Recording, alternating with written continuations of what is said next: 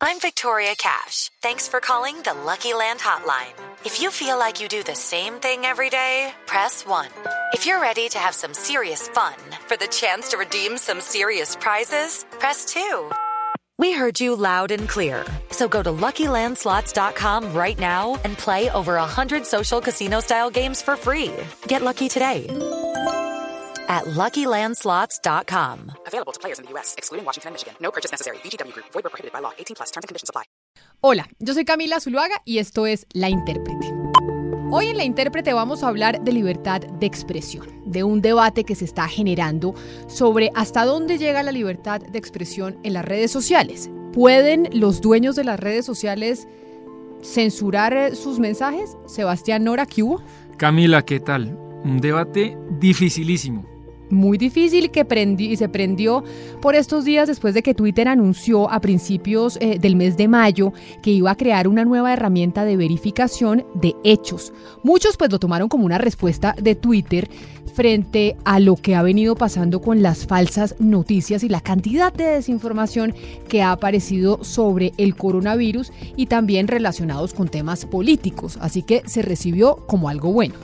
Exactamente, y lo pensamos todo, pero dos semanas después, el 26 de mayo, pues Twitter tomó la que yo creo, Camila, fue la decisión más relevante y polémica de su historia, pues usó esta herramienta de verificación para enfrentarse al presidente Donald Trump y para desautorizarlo. Pues sí, porque es que lo que pasó es que Trump escribió un trino en donde estaba criticando el voto electrónico que algunos estados quieren implementar. Lo que decía el trino de Trump exactamente era lo siguiente, no hay forma de que las boletas por correo sean menos que sustancialmente fraudulentas.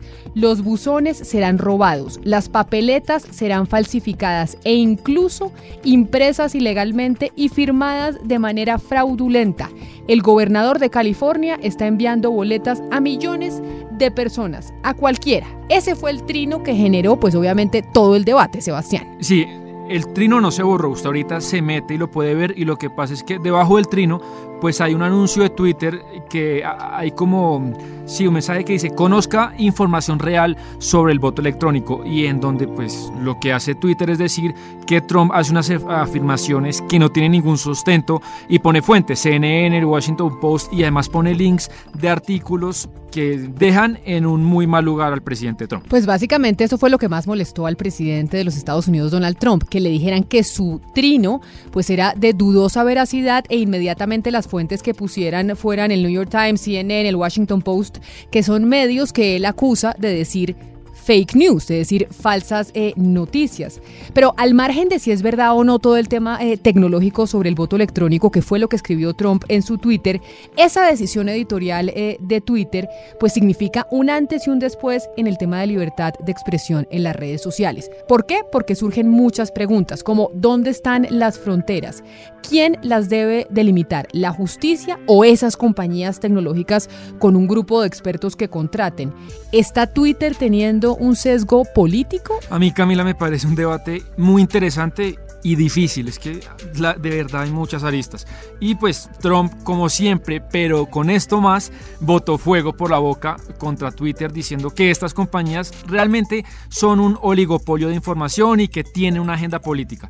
Y firmó al otro día una orden ejecutiva, un decreto para eliminar algunas de las protecciones legales que la ley pues, le otorga a estas plataformas tecnológicas, que por ejemplo eh, no son ellas legales, Twitter no es eh, legalmente responsable del contenido que, por ejemplo, usted publica, así sea irresponsable. Ese fue un acto que se firmó hace algunos años en donde le permitían a Twitter, en caso de que tuviera una demanda, o Facebook o Google, que ellos eh, no eran jurídicamente responsables por lo que dijera cualquier persona, que ellos eran simplemente un canal de comunicación. Pero oigamos lo que dijo Trump precisamente en ese sentido. Estamos aquí para defender la libertad de expresión. Es una de las luchas más fuertes que se han dado dentro de la historia del país. Un grupo pequeño de monopolios de redes sociales controlan una gran porción de todas las comunicaciones públicas y privadas. Em, tienen poder sin control para censurar, para editar, ocultar cualquier información y forma de comunicación de grandes audiencias. Las decisiones que toma Twitter cuando decide suprimir, censurar y editar son decisiones editoriales. Jack Dorsey es el CEO de Twitter, mejor dicho, el Chief Executive Officer, el gerente general, como lo conocemos coloquialmente en español. Pues le respondió a Trump diciéndole que este tipo de decisiones no los convierte a ellos en árbitros de la verdad. De hecho, dijo que una mayor transparencia de parte de Twitter es fundamental pues para que la gente pueda ver claramente qué está detrás eh, de las acciones de la red social. Y el debate se puso más interesante porque uno pensaría que Zuckerberg pues iba a secundar a Dorsey. Mark Zuckerberg, el CEO, el dueño de Facebook. Él, manda más y pues quizá el, el gran gurú de las redes sociales. Eh, uno pensaría que iba a secundar a Dorsey, pero no fue así. Mandó un video diciendo que las redes sociales no son nadie para decir qué es verdad o qué es mentira. Oigamos a, a Zuckerberg. No pienso que Facebook o las plataformas de Internet deban ser árbitros de la verdad. Pienso que es un punto peligroso en términos de decidir qué es verdad y qué no.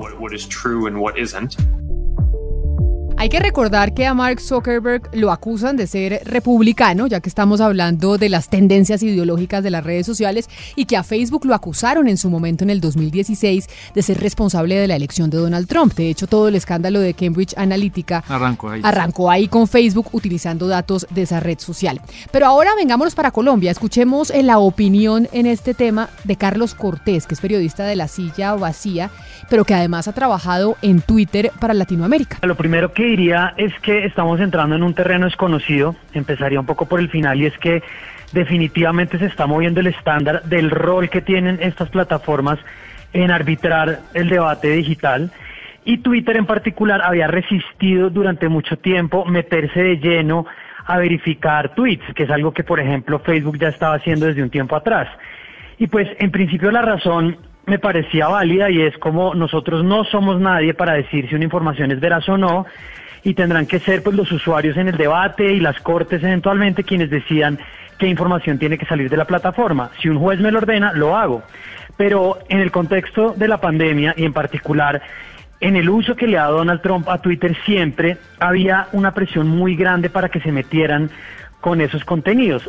Ha sido explotar el discurso de la censura en las plataformas pues para poder de alguna forma reivindicarse y victimizarse. Entonces esto se sabía, es decir, Twitter iba a tomar una decisión y era obvio que la interpretación que le iban a dar los republicanos que respaldan a Trump y el mismo Trump era nos están persiguiendo, es una violación a la primera enmienda y a la libertad de expresión. Ahora, esa presión política ya genera un, un pacto tremendo para la plataforma, pues que de todas maneras aspira hacer pues un espacio para las elecciones presidenciales de este año.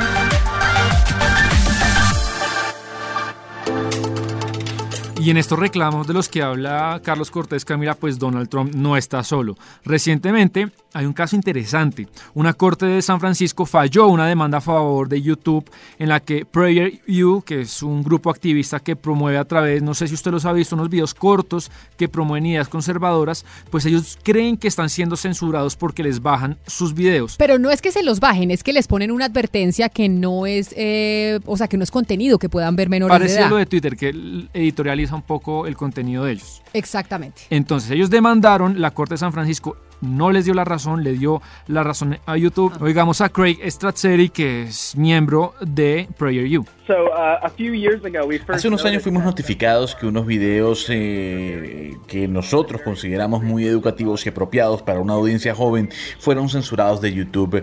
YouTube tiene un filtro especial dedicado a bloquear pornografía y contenidos inadecuados. Y pues con ese filtro, mm, básicamente lo que hizo la compañía fue bloquearnos videos sobre los 10 sobre las lecciones de vida. Y mm, pensábamos que se trataba de un error eh, en un principio que no entendíamos cómo podían mezclarnos nuestros videos con contenido ligado a la pornografía y no contenido educativo. Pero nos dimos cuenta que empezaron a bloquear sistemáticamente otros contenidos y otros videos. YouTube, uh, Google y las grandes empresas de contenidos tienen una clara tendencia hacia la izquierda, eso hay que decirlo, y no les interesa dejar que se difundan ideas como las nuestras. Bueno, pero mire, ahora además esto se pone peor porque con la crisis sanitaria del coronavirus, pues el debate sobre la información o la desinformación que permiten las redes sociales, pues se ha intensificado también. ¿Por qué? Porque mire, hay otra voz muy crítica con la línea editorial y el manejo que han tenido Google, Facebook, YouTube, etcétera, etcétera, que es Robert F. Kennedy, abogado, sobrino de JF Kennedy y quien es quizá la voz más importante del movimiento antivacunas en Estados Unidos. Él también habla que las redes sociales y estas empresas tienen una agenda y hay que recordar que Kennedy es demócrata, no es republicano ni cercano al pensamiento de Trump. Si miramos quién es el financiador detrás del fact-checker eh, el verificador de información de Facebook, veremos que está fondeado por Bill Gates. Esa es otra prueba del nivel de censura que hay. Eh, y no debe haber censura.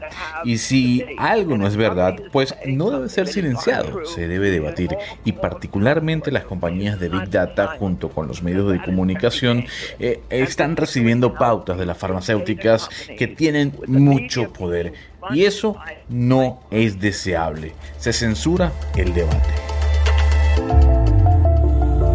Bueno, ahí Kennedy le pegó a todos, a Bill Gates, a Google, a Facebook, no, dejó a nadie, a nadie limpio. Y aunque todo esto detonó Camila por la controversia pues, que hemos comentado con Trump, pues esta cuestión tiene su origen realmente, usted lo acaba de decir, en las elecciones del 2016. Y desde ahí, pues inició desde muchos movimientos políticos una presión importante para que las redes tuvieran filtros y mecanismos pues que detecten la información falsa. Pero además de eso, hay algo que se suma a, toda la discusión, Sebastián, porque a esto eh, se han venido sumando exigencias de políticos y organizaciones sociales en el mundo para que también esta restricción cubra mensajes racistas, xenófobos y de odio. Pero acá nos metemos en un mar de grises mucho más complejos, porque puede ser que identificar una información falsa sea sencillo y eso que no lo es. No es tan fácil decir que es falso y que no. Claro, pero algunas, por ejemplo, sí es fácil decir cuál sí y cuál no, algo que puede ser fáctico. Claro, puede decir que la Tierra es plana, pues no, la Tierra es redonda. Pero definir qué es un mensaje racista o de odio ya es mucho más difícil. Sí, es un terreno donde donde lo que usted decía es un mar de grises. Además, esto tiene que ver también con el tema jurídico de en qué medida pues debemos tolerar como sociedad las opiniones racistas, así estas sean repudiables y antipáticas. Es, creo, Camila, parte del precio de la libertad de expresión y esto es algo que, comparte muy bien Catalina Botero, que usted la conoce muy bien, es decana de la Facultad de Derecho de la Universidad de los Andes. Los contextos importan y los contextos culturales importan. Y por eso es tan importante que haya gente de todas las regiones, porque no se trata simplemente de aplicar los criterios de la primera enmienda de los Estados Unidos se trata de evaluar si esa información en realidad produce un daño y si nosotros consideramos que entonces se justifica sacarla, teniendo en cuenta la perspectiva de quienes trabajan desde la primera enmienda, pero también desde quienes han elaborado todo el derecho constitucional europeo, particularmente el tribunal alemán, para poder tomar una decisión. Un comentario racista en una comunidad que no es racista no, produce ningún daño. Eh, eh, eh, lo que voy a decir suena muy antipático, pero la gente tiene derecho a ser racista y la obligación de quienes no somos racistas es convencerlos de que están equivocados, de que lo que están haciendo hace daño, de que produce efectos discriminatorios. Pero no todo comentario racista en realidad incita a la violencia. Este mismo comentario racista en una comunidad en la cual hay incitación a la violencia, en la cual se puede afectar al grupo que está siendo discriminado, es un comentario muy peligroso, es un comentario que no es solamente una idea, se convierte en palabras. La doctora Botero, además, fue recientemente contratada como copresidente de una Junta Mundial de Revisión de Contenidos que creó Facebook para que un grupo de expertos analicen los contenidos más delicados de los usuarios en esta red social. Es decir, la doctora Botero es toda una autoridad en la materia. Y mire, también habla de eso. Pues la competencia de este Consejo de Supervisión, se llama Consejo de Supervisión de Moderación de Contenidos de Facebook. Facebook tiene 2.400 millones de usuarios, más o menos Instagram tiene alrededor de mil millones. Si hablamos de usuarios únicos, estaríamos hablando de alrededor de tres mil millones de usuarios que todos los días están subiendo millones de contenidos y se someten a moderación, es decir, le piden a la compañía que saque o permita que circule un contenido cientos de miles de veces al día.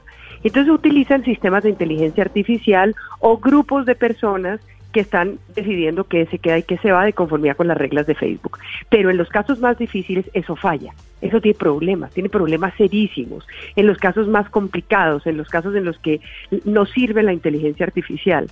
Y entonces Facebook estaba sometido a una enorme, digamos, discusión, debate, escrutinio, por muchas razones, por el manejo de datos personales, pero también por la moderación de casos de, de contenidos, y creó este consejo, que es un consejo independiente, que tiene entre 20 y 40 personas y que va a ser el encargado, como usted decía, de tomar las decisiones finales sobre los casos más difíciles.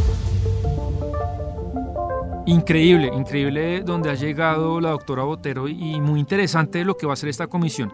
Y en la semana de toda la controversia de la que hemos hablado todos estos días, en el que este ha sido un, un debate mundial, pues apareció Camila, un discurso importante de Angela Merkel en el Parlamento alemán y el discurso se volvió viral. Habla la canciller haciendo un llamado en que las fronteras de la libertad de expresión terminan donde empieza el extremismo.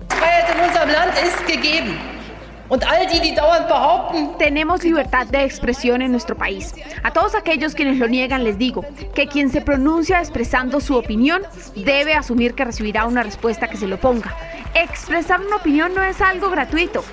La libertad de expresión tiene sus límites. Esos límites comienzan cuando se propaga el odio, cuando la dignidad de otras personas es violentada.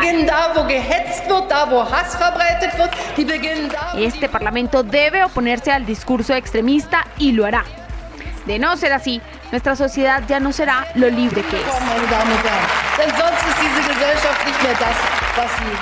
Y Angela Merkel, que ha sido una defensora de la prensa, de los periodistas, que también ha dicho que los políticos tienen que aceptar que los periodistas están ahí para hacerles fiscalización, para estar haciéndole el famoso accountability a los, a los funcionarios. Pero también ha sido una promotora de decir los mensajes de odio no pueden estar en las redes sociales. Y fue Alemania el primer país, si no me equivoco, que decidió decirle a Facebook, por ejemplo, que los contenidos de odio se tienen que bajar de su página. Sí, yo, yo creo que, que lleva razón Angela Merkel, pero yo no sé, Camila, en qué medida, o quiero saber su opinión, si Twitter está en la posición de decirle a un presidente, y además el presidente más poderoso del mundo, que está mintiendo.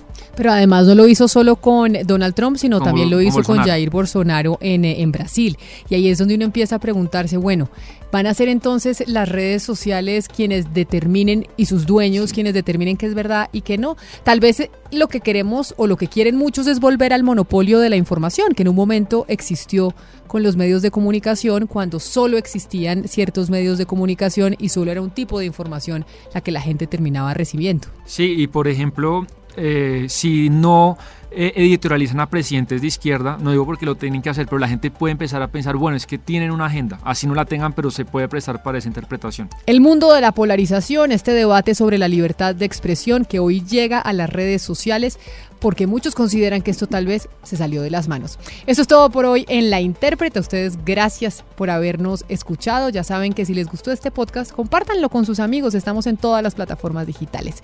Nos escuchamos en una próxima oportunidad. La intérprete hoy se hizo posible gracias a los textos de Sebastián Nora, a la corrección de estilo de Diana Mejía, a la producción periodística de David Ferro y Jennifer Castiblanco y a la producción musical, como siempre, de Gonzalo Lázaro.